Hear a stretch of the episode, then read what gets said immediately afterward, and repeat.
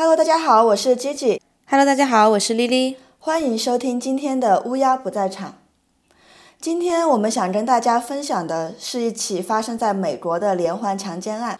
虽然没有人死亡，但这起案件的恶劣程度以及侦破难度都和连环杀人案不相上下。在这里呢，我们也想跟大家提前说明，因为是强奸案，所以在叙述过程中可能会有一些细节描述，我们尽量隐去了和案件侦破无关的细节，但就听众朋友们谨慎收听。如果想要跳过一些情节，可以参考 show notes 里的时间轴。在这个故事中，所有涉及到的受害者姓名都是匿名。这起连环强奸案发生在2008年到2011年间，犯人跨越不同的城市，甚至不同的州，连续作案。最后是两位女警探联合 FBI 探员一起破获了这起强奸案。在2011年12月9日，犯人被捕将近一年后，因犯有强奸、入室盗窃等多项重罪，被判处327.5年的监禁。这是科罗拉多州法律允许的最高刑期，他永远不会被释放。我注意到这个故事呢，是因为前段时间看了一个网飞的电视剧，然后这个电视剧的名字就叫《Unbelievable》，难以置信。嗯、我是先看到这个剧，然后后来查资料的时候发现这个剧来源于一篇新闻稿。这个新闻稿的嗯名字就叫《An Unbelievable Story of Rape》。嗯，翻译过来是难以置信的连环强奸案。这里想和大家解释一下，就难以置信，其实这里有两重意思。第一重意思呢，可以理解为无法被相信的强奸故事，因为在这起案件中涉及到一起被误判的虚假报案。而另一重意思，则是指这个案件本身非常的复杂，侦破的过程非常让人难以置信。这点我就非常深有体会，因为我当时在看这个剧的时候，我是把它当成一个纯粹的虚构故事来看的。然后呢，我就又去看了这篇新闻稿，又找了非常多的新闻，以及看了很多采访，还听了一些采访当事人的播客。最后呢，我才发现这个故事整个全是真实的。哇，我觉得这个故事非常值得和大家分享，而且也非常的精彩。所以我就把它选作我们播客第十期的内容。这是一个非常长的故事，再加上一些补充资料，我们将分两集给大家讲述。在这个故事的破案的中途呢，我也会让莉莉代入一下里面的女警探，让她做一些自己的推测和合理的判断。好的，那我们现在就开始讲案件了。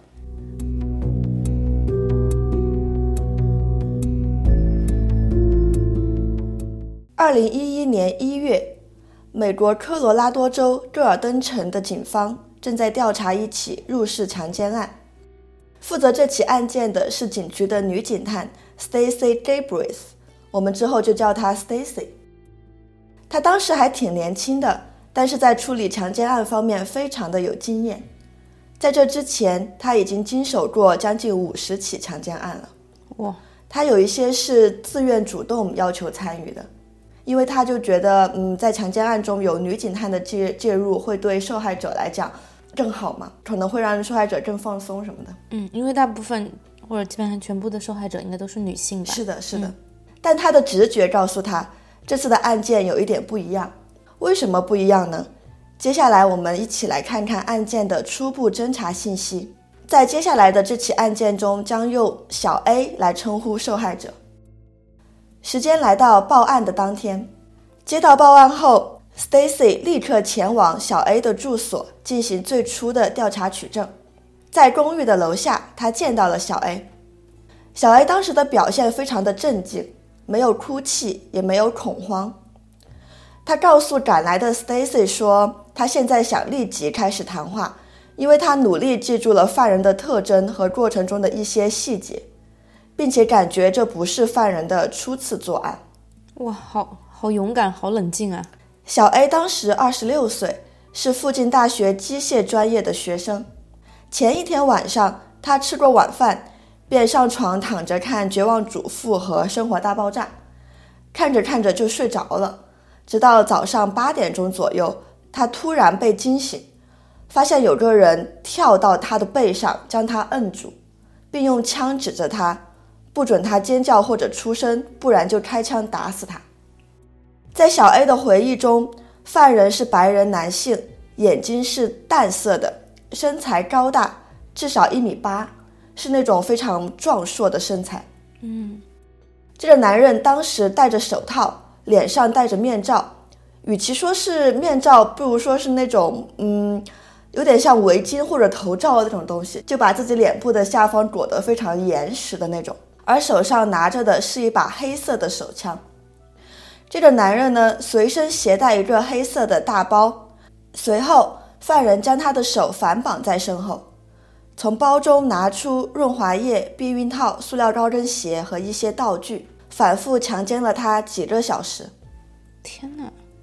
在这个过程中，犯人会时不时用一个粉红色的索尼数码相机拍照，并且威胁 A，如果他报警，他就会把照片泄露出去。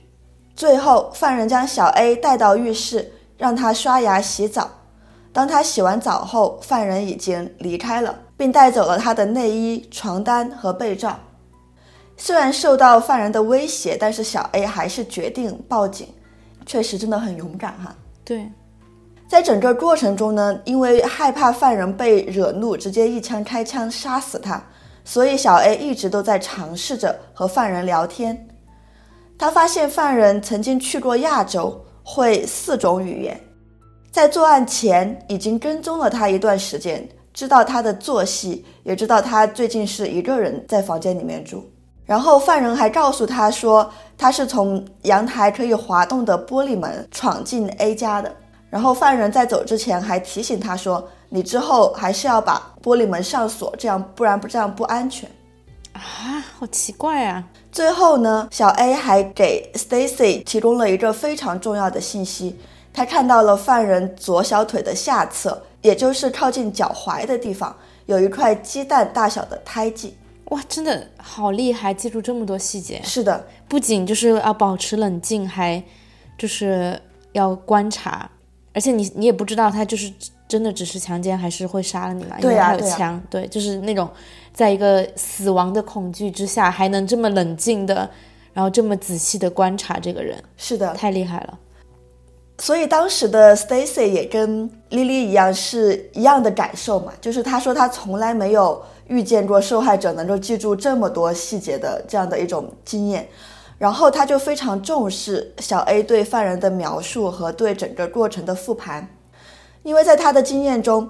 强奸案中的受害者在第一次被问询时候做的陈述是最清晰的，嗯，之后可能会有一些遗忘，或者说因为呃 traumatize，因为创伤导致的一些封闭，然后让自己不愿意再去回想，也有可能会有一些补充的想象中的细节出现嘛。所以小 A 做出的这个第一次的陈述非常的有用。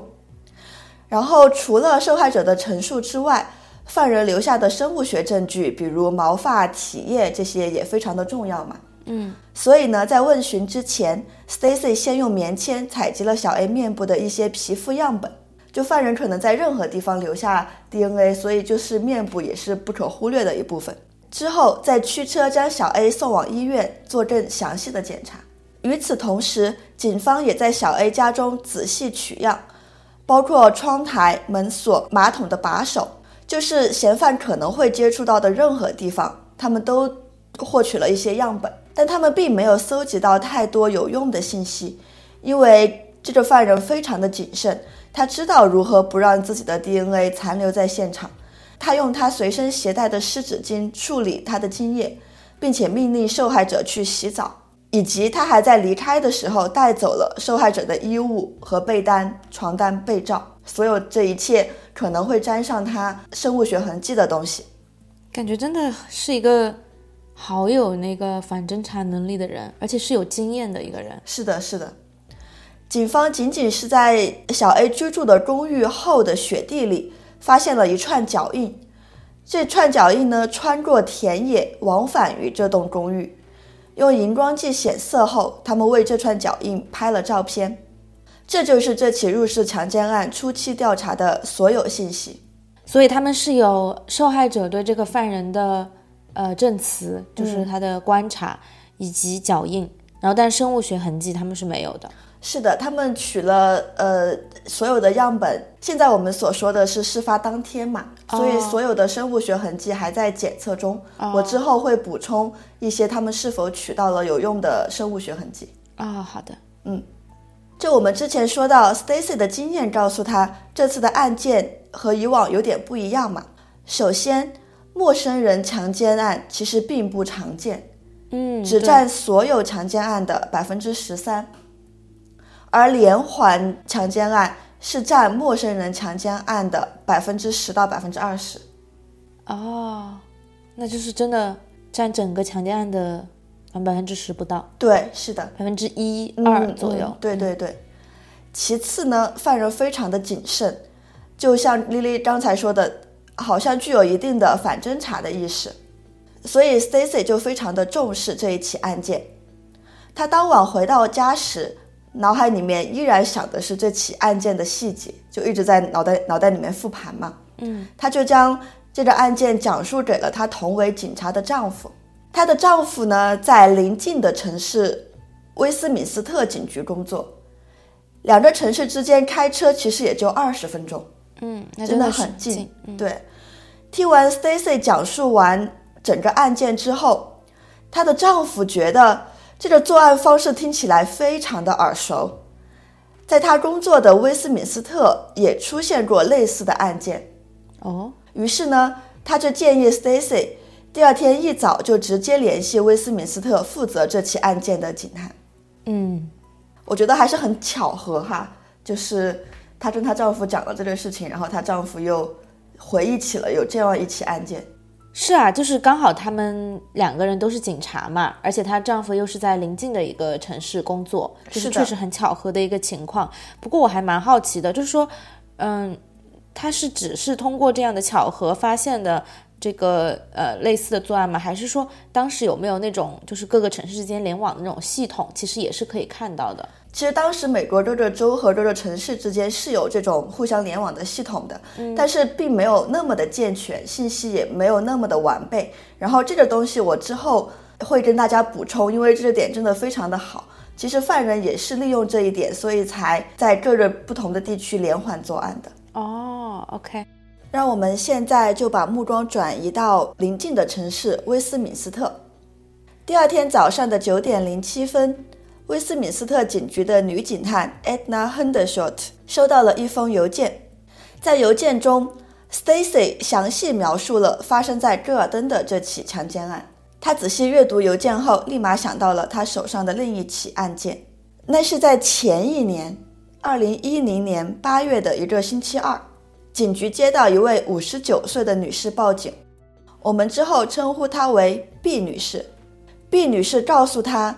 前一天晚上，她在家中熟睡的时候，一个男人闯入了她的家中，跳到她的背上，手上拿着一把刀，将她绑起来后实施了强奸，并且在过程中拍照威胁。在 B 女士的描述中，这个男人也戴着黑色的面罩和手套，身材高大。他不止拿走了 B 女士的内衣和床单被套。还偷走了她一台粉红色索尼 CyberShot 的数码相机啊，那这个感觉一下就对上了。是的，是的，因为粉色的索尼相机应该不是说那么常见的款式吧，并且又那么的像嘛，而且还在邻邻近的城市。是。结束之后，犯人命令他洗澡，并且将厨房的计时器放在浴室内，威胁 B 女士说，在计时器响之前不准离开浴室。他离开前也对毕女士说：“你以后应该不会再开着窗户睡觉了。”啊，那那这个完全就对上了作案手法。但是呢，和我们之前说的发生在戈尔登的那起案件一样，犯人非常的谨慎。警方在案发现场几乎一无所获，除了留在窗户上的一个蜂窝状的痕迹。警方判断那个是手套的压痕。他们在计时器上获取到了非常微量的 DNA 样本，大概就两三个皮肤细胞。这样微量的 DNA 并不能做普通的 DNA 检测，只能用灵敏度更高的 Y 染色体检测，也就是 YSTR 技术。你知道 YSTR 技术吗？好像听说过，哎，就是不是之前一些比较久远的案件，好像就是用这个来做比对，对吧？是的，是的。嗯，可能那个时候的采集的 DNA 也不多，我也不知道。对对对，首先它的灵敏度很高嘛，就可以用于一些微量 DNA 的检测，对于一些久远案件的侦破非常有帮助。其次呢，YSTR 这个技术在强奸案的破获中非常有帮助。因为当一个 DNA 的样本中有非常多的 DNA 的时候，YSTR 技术可以精准定位 Y 染色体嘛，就是它可以排除掉一些嗯 XX 染色体，也就是女性染色体的样本。嗯，但是呢，这个技术有一个缺陷，就是它并不能精准定位犯人究竟是谁。就是说，如果有嫌犯的 DNA 和这个 DNA 匹配上了。警方只能得出结论说他们来自于同一个父系家族，而不能说精准定位到是父系家族里的哪一个人。嗯，之前那个白银连环杀人案是不是也是这个技术？对对对对对。但是我觉得至少能给警察一个调查方向吧，毕竟像这种陌生人作案，对吧？至少能缩小一个范围。是的，因为现场留下的痕迹实在是太少。所以这个案子到现在都没有侦破。大家能想象，当 Edna 收到来自 Stacy 的邮件的时候，是非常惊讶并且有一点兴奋的，因为两起案件真的非常的相似，也有粉红色的索索尼相机这样关键的线索，几乎可以确定就是同一人犯案，而且这个人可能不止犯下这两起案件。嗯。于是呢，这两名女警探当即决定联手破案。他们俩都对处理这类案件非常有经验。Edna 她是一个更细心严格的人，比 Stacy 稍微年长一点。他的职业生涯中处理过上百起强奸案件。在这里呢，就想给大家回答一下之前的那个问题，就是在美国，虽然说有联邦调查局的数据库，而且不同的城镇之间也有共享的数据库。但是，首先，警察可能会对案件采取保护措施，担心信息泄露会危及他们的调查，所以他们其实是非常谨慎的，呃，把这些案子发在这种联网的数据库里面的。他可能是只是上传一个案件的名字，或者说是受害者的一些地点，但是他们不会上传关于案件的细节信息。啊，OK。而且平时的文件处理工作也非常的琐碎嘛，相当于我除了要交一份给当局的报告，我还要写一份给这种联邦的联网的东西，对于他们来讲是双份工作，所以这也是有时候他们上传的不及时的一个原因。嗯，可以理解。再加上不同城镇的警探其实很少互相联系，犯人如果选择每次在不同的地方作案，会大大的增加他逃脱的概率。啊，是。我们说回这次案件的调查哈，在两位警探决定联手破案后，他们首先共享了案件的所有信息，但他们的初期侦破并不顺利。嗯，回到戈尔登城的这起案件，在 Stacy 联系上 Edna 的期间，调查员调取了受害者屋外案发二十四小时内的监控，他们发现一共有二百六十一辆车辆以及行人路过案发现场外的街道。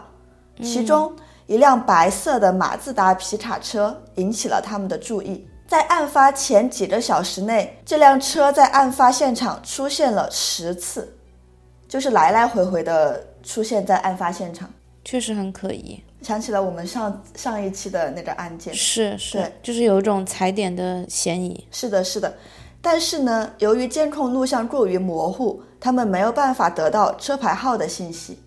唯一的线索是这辆白色马自达副驾那一面的后视镜是坏的。啊，同时来自医院的报告显示，受害者小 A 的身上提取到了微量的 DNA，也是只有两三个细胞这样。所以经过外染色体检测后，这个 DNA 和威斯敏斯特案件的 DNA 匹配上了。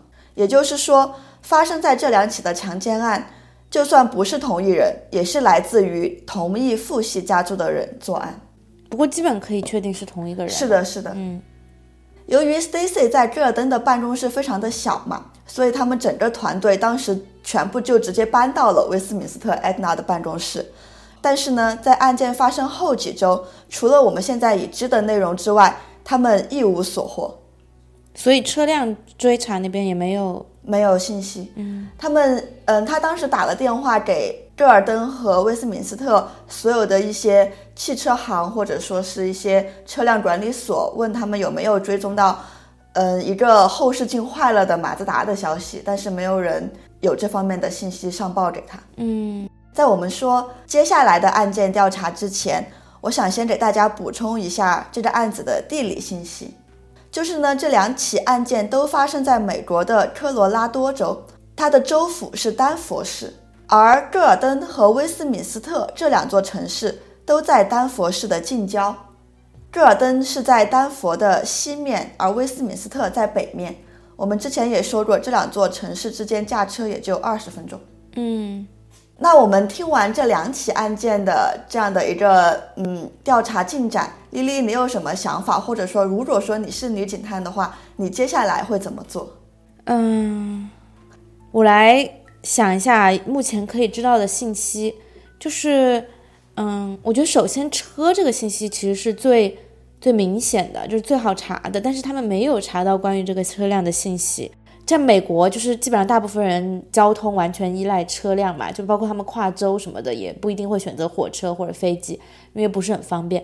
所以很有可能这个车它就不是这个州的，就是他，因为他在这个州里面的各个地方查了，没有查到嘛。而且就是其实白色马自达皮卡。加上后视镜坏了，我觉得还挺明显的。如果没有信息，那多半这个车就不是这个州的。嗯，然后还有这个嫌犯，就是其实从第一个受害者那边有很多关于这个嫌犯的细节吧，但是我觉得这些细节蛮难追查的。就比如说他在亚洲待过，会四门语言，然后以及胎记。胎记这个东西虽然是一个很明显的特征，但是你这个东西也没有数据库登进去，对吧？然后只能说，如果能找到嫌犯，就是一比对就能比对上。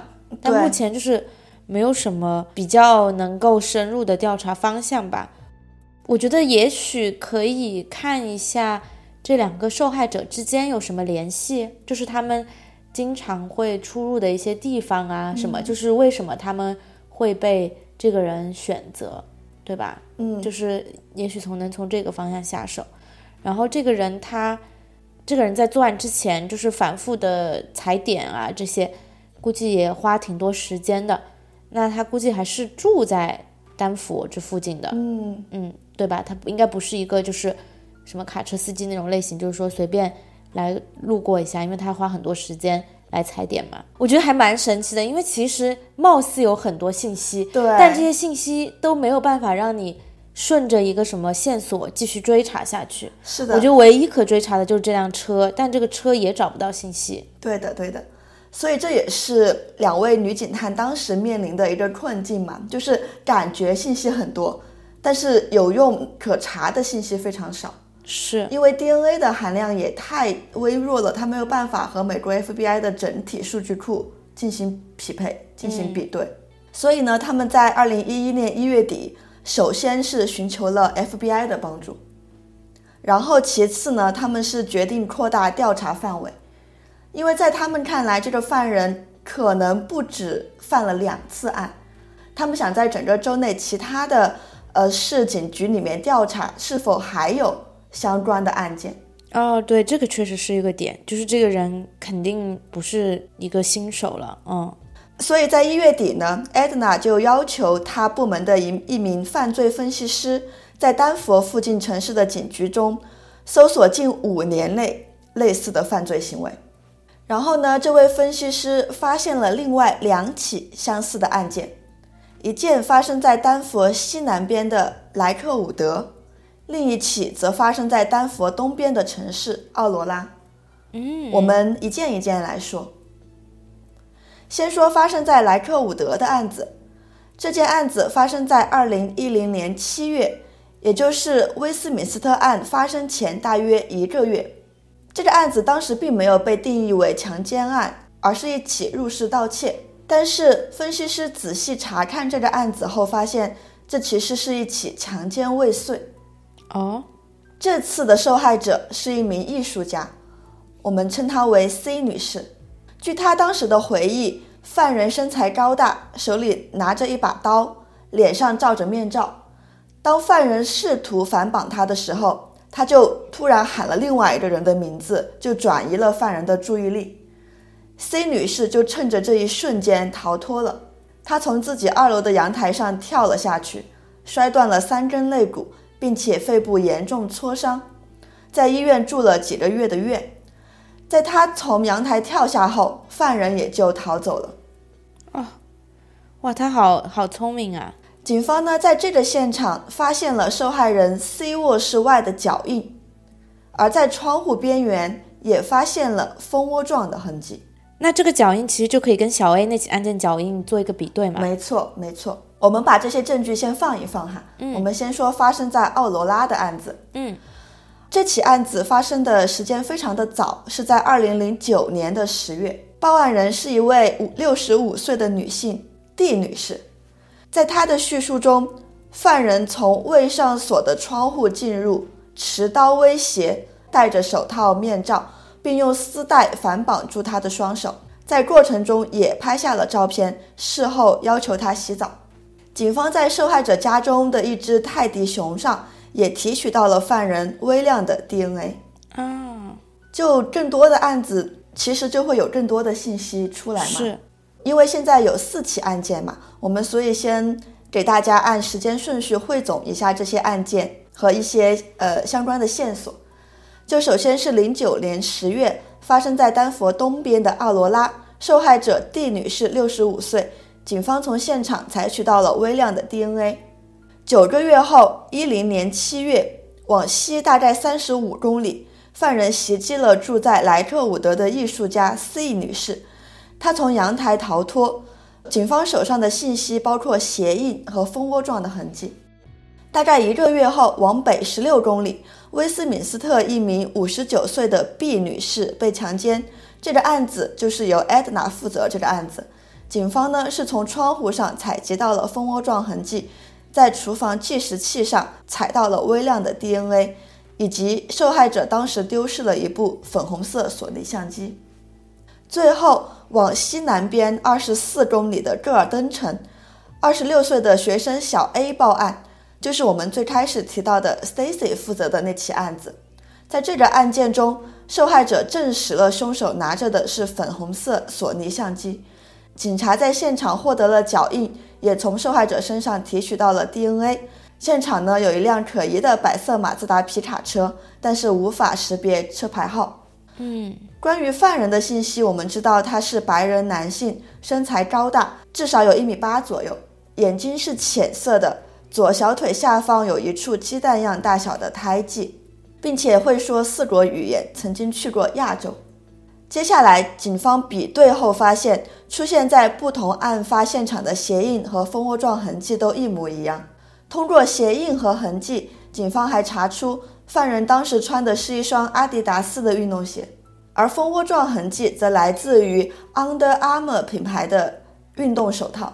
DNA 的样本将嫌疑人缩小到属于同一父系的男性，但是遗憾的是，没有足够的遗传物质来识别单个个体。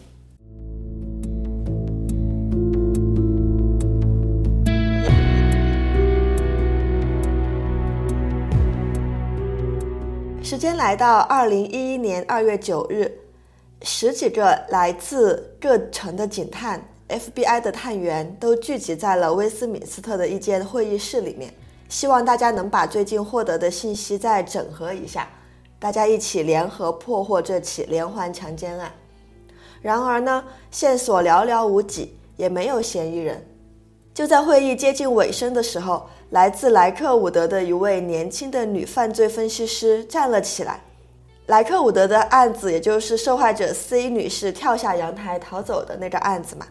她说，在过去的六个月里，她一直在受害者家附近大概零点四公里的范围内搜索所有有关可疑的车辆或者可疑人员的报告。她发现，在案件发生前的三周前。一名妇女在深夜向警方报案，说有一辆可疑的皮卡车停在车上，车内有一名男子一直坐着。警察到来时，该男子已经不见了踪影，但是他向部门提交了这辆车的简短报告。引起这位分析师注意的是皮卡车停的位置，这个位置靠近受害者 C 女士家后院的一块空地。嗯，调取警方的简短报告后，这辆皮卡车被证实是一辆白色的马自达。啊，对上了，车牌号是九三五 VHK，它的持有者是一名叫 Mark Patrick O'Leary 的男子，这个男子的居住地正是莱克伍德。这个消息让所有的警察，特别是 Stacy 激动起来嘛，就像看到了希望。那么，怎么确定这辆白色的马自达皮卡车就是监控中的那一辆呢？就看一下他的后视镜。但他当时的报告是没有照片的，只是一个相当于是报告单，就只有他的车辆的颜色和呃车牌号以及持有人的信息。哦，那就直接把这个人找到呗，就是这么多信息都有了，对吧？是的，是可以直接找到他的住所的嘛。嗯，但他没有搜查令嘛。这里我们就要提到另一个呃，警方查案的一个技术，就是说，其实，在莱克伍德他们的巡逻车上是装有摄像头的，就他们平时日间巡逻的时候，那种那个摄像头会自动拍摄巡逻车经过的每个车辆的照片。哦，就自动录像，对对对，并且他们会将车牌号输入进一个可以搜索的数据库里面，包含了标签，比如时间、地点等等。警方于是抱着试一试的心态，将这个车牌号九三五 VHK 输入并搜索。他们发现一辆巡逻车拍下了 Mark 站在白色马自达车旁的照片，于是他们将这张照片与之前的监控录像进行了仔细比较。两辆马自达副驾侧的后视镜都坏了，车背后都有一个球形的挂钩，背面同一个地方都有污渍，那就是同一辆了。是的，是的，终于找到了，并且机动车管理部门的记录显示，在威斯敏斯特袭击事件发生大约四小时后，这辆白色马自达的车主 Mark 去当地拍了一张新的驾照照片。天哪，他这个也够放松的。照片显示，Mark 今年三十二岁，身高一米八五，体重大概一百公斤，眼睛为淡褐色。这些身体体征都和受害者们提供的描述非常的吻合。对，基本上就是完全一致。当时他们警方还猜测到，为什么 Mark 他要在四小时后就去拍一张驾照照片？他们有一个猜想哈，但这个猜想没有。得到呃犯人最后的证实，他们是说，因为只有小 A 反应那个犯人是持枪，之前所有的受害者都是持刀。哦，对对，所以他是想要去拍一张驾照照片，然后去购枪，去买枪。对，就这是警方的一个猜测。嗯，所以说呢。Stacy 和 Edna 两位警探就认定了嘛，这辆白色马自达的车主就是他们苦苦寻找的强奸犯。那如果说你是当时的两名警探，你会接下来会怎么做？我可能会先把 Mark 的照片拿给就是呃受害者先看一下，让他们先辨认一下是不是这个人。然后，然后再去看一下这个 Mark 的履历吧。就比如说，呃，小 A 不是提过他有在亚洲待过，会四门语言吗？是的，这些可能会从他的一些个人经历啊，就是可能看得到出来是不是吻合。嗯，然后在我看来，基本上就是可以直接逮捕了，然后再拿他的 DNA 拿来做一下比对嘛。嗯嗯。然后没啥了，就直接逮捕吧，抓他，抓起来给我。嗯，对，警方当时其实也和莉莉说的采取了同样的策略嘛。首先呢，在接下来的二十四个小时内，所有负责此案的警察都在调查关于 Mark 的一些信息。他们查到他曾经在韩国服过军役，嗯，就他之前去过亚洲，美军，对，驻韩美军也会语四门语言，可能是一些呃亚洲的一些语言吧。在这之前没有犯罪记录。也没有被举报性侵的记录。他曾在二零零八年九月购买过一个色情网站。购买过色情网站什么意思？他就是买下来，然后当他自己的网站来运营。哦，这是合法的吗？是合法的。哦哦哦，好，所以他拥有这个色情网站。对的，对的，对的。警方先是担心那个网站上是否会有受害者的照片和信息嘛，但是他们搜索后发现那上面并没有受害者的相关内容。哎，不得不说，我插一句，这个做法就是这个怀疑，或者说拍受害者的照片传到网上，这很韩国哎，就是很因为韩国这种不是偷拍跟呃把受害者的信息上传到网上这种犯罪行为特别多嘛？对，就是东亚都挺多的这个这个这个事情。之后的步骤呢，就是尝试要获取 Mark 的 DNA 样本。在上一期丽丽也讲过嘛，警方在没有搜查令之前，其实是无法进入嫌疑犯家中的，但他们可以搜集其他的资料，比如说嫌犯的生活垃圾，或者说是嫌嫌犯用过的玻璃杯这种这种东西。于是，在二零一一年二月十一日的清晨，FBI 就监视了 Mark 的家。在正午时分，探员看到一个。很像 Mark 的男人和一名女性一起走出了家门，去了附近的一个餐馆吃饭。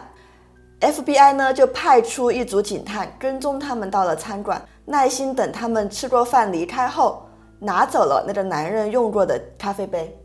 嗯，很聪明。是，趁着这一对探员在跟踪嫌疑人，FBI 的另一队探员准备尝试在 Mark 家附近安装一些监控摄像头。他们先敲门，就想要确定一下家里面是否真的没有人了。但是出乎所有人的意料，门开了啊！开门人正是 Mark Patrick O'Leary 啊！哦，所以这个房子里有两个人，两个男人。对，所以当时探员们都很吃惊嘛。如果说这个开门的男人是 Mark，那么刚刚出门的是谁？但当时他们的反应还是很快哈，就就拿出了一个假的传单，说有人举报该地区最近出现了多起入室盗窃，他们上门是想要提醒当地的居民，希望如果他们有什么不寻常的情况的话，就立即向警方报案。Mark 当时就听信了探员的话，并且对他们说，他和他的弟弟住在一起，他的弟弟叫 Michael 啊，OK，刚刚和女朋友出门吃饭去了。等弟弟回来后，他会跟他说明这个情况，并且感谢警官提供的信息。警方也准备蛮充分的，我也觉得就反应真的很快哈。所以警方刚才在餐厅咖啡杯上获取的 DNA 是 Michael 的 DNA，但无论如何还是决定把它用于检测嘛。嗯，因为它是可以查父系这边的。对的，对的。就在周六的凌晨两点，实验室的报告显示。Michael 的 DNA 和犯罪现场获得的 DNA 确实来源于同一个父系家族。警探呢，首先排除了 Mark 和 Michael 的父亲，第一是因为他太老了，和目击者所描述的形象不符合；嗯，其次是他当时住在另外一个州。那么现在还需要解决的问题是，究竟谁是犯人？是 Mark 还是 Michael？又或者是他们俩共同犯案？哦，对哦，他弟弟有可能也有嫌疑。对呀，嗯，因为他们只能查同一个父系的 DNA 嘛。嗯，而且那个车，他们如果住在一起，应该两个人都可以用。对呀，对呀，而且应该两个人长得也挺像的。是的，是的。所以说这个时候，一个非常关键的身体特征就起了很大的作用。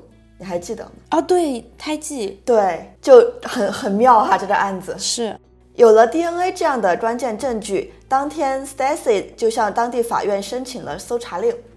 第二天清晨八点十五分，Stacy 敲响了 Mark 和 Michael 的家门。当时他的身后站了十几个警察，每个人都端着枪。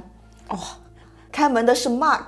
Stacy 向他出示了搜查令后，他显得非常的吃惊，并且说：“我想要保持沉默，并且直接叫我的律师。”但是 Stacy 还是让他背过身去，把手举起来嘛。然后确认了他的身上没有武器之后，Stacy 将他左腿的裤腿撩起来。发现了他左小腿上一个鸡蛋大小的黑色胎记，抓到你了！而且我觉得这里我觉得非常不可思议是小 A，真的好清晰啊！这个描述就是描述的很准确。对的，对的。然后八点三十五分，Stacy 给 Mark 铐上了手铐。后来的调查发现，Mark 的弟弟 Michael 跟这一连串的事件没有关系，他有相关的不在场证明，他的左小腿上也没有胎记。而且他在亚洲的这个经历，其实也应该只能就是跟 Mike 呃 Mark 对应上，是的，是的，是的。Mark 被捕后，警方对他的家进行了全面的搜查。他们发现 Mark 这个人非常的爱干净，并且非常的整洁。嗯，就可能是军队里面带出来的一些个人生活习惯。嗯，所以我觉得这也跟他作案现场非常的谨慎也有关系嘛。他在作案现每个作案现场都没有留下什么痕迹的。是，他们在 Mark 的卧室中发现了一把鲁格零点三八口径的手枪。一台粉红色索尼数码相机和一个大的背包，那个背包里面还装着湿巾和润滑油。哇，在衣柜中发现了阿迪达斯的运动鞋和一双 Under Armour 的手套，正是那种蜂窝状的样式。嗯，警察们还在衣柜里面发现了一台音响设备，然后在这台音响的夹层中发现了被包装起来的女性内衣。三月初，一位法医计算机的专家破解了 Mark 的硬盘，在其中，他发现了一个名为“女孩”的文件夹，里面是他为受害者拍摄的照片。Stacy 和 Edna 一眼就认出了其中的四位，也就是之前发生在丹佛近郊的四起案件的受害者。但除了这四位受害者之外，他们还发现了另外让他们感到震惊的内容。啊，你前面说。其中的四位受害者是不是除了这四位受害者之外，还有别的受害者的照片啊？是的，是的。啊，其实，在他的文件夹中还有另外两位女性的受害者的照片。我们在这期节目的一开始讲到，这是一起难以置信的强奸案。我们说难以置信的第一层意思是在于，呃，里面有一例被误判的虚假报案。也就是说，这一起案件是没有被警方采信的。而我们接下来想要聊的两起案件，其中一起就是这一起没有被采信的所谓虚假报案。而接下来两起案件的调查内容和案件细节，我们将会在下一期给大家详细讲述。所以说，这一起强奸案的破获过程基本上就到此结束了。丽丽，你听到这里，你对这起案件有什么看法或者想法吗？我觉得我听了整个案件的描述过程，觉得真的比我想象中的就是对强奸案的侦破过程要复杂和艰难很多。嗯，因为就像你说的，啊，其实大家想到强奸案，一般都会觉得是熟人作案嘛。是的，就是所以像这种完全陌生人作案的强奸案，真的之前包括在听一些罪案或者看电视剧，都很少看到这样的案例。嗯，然后而且就是。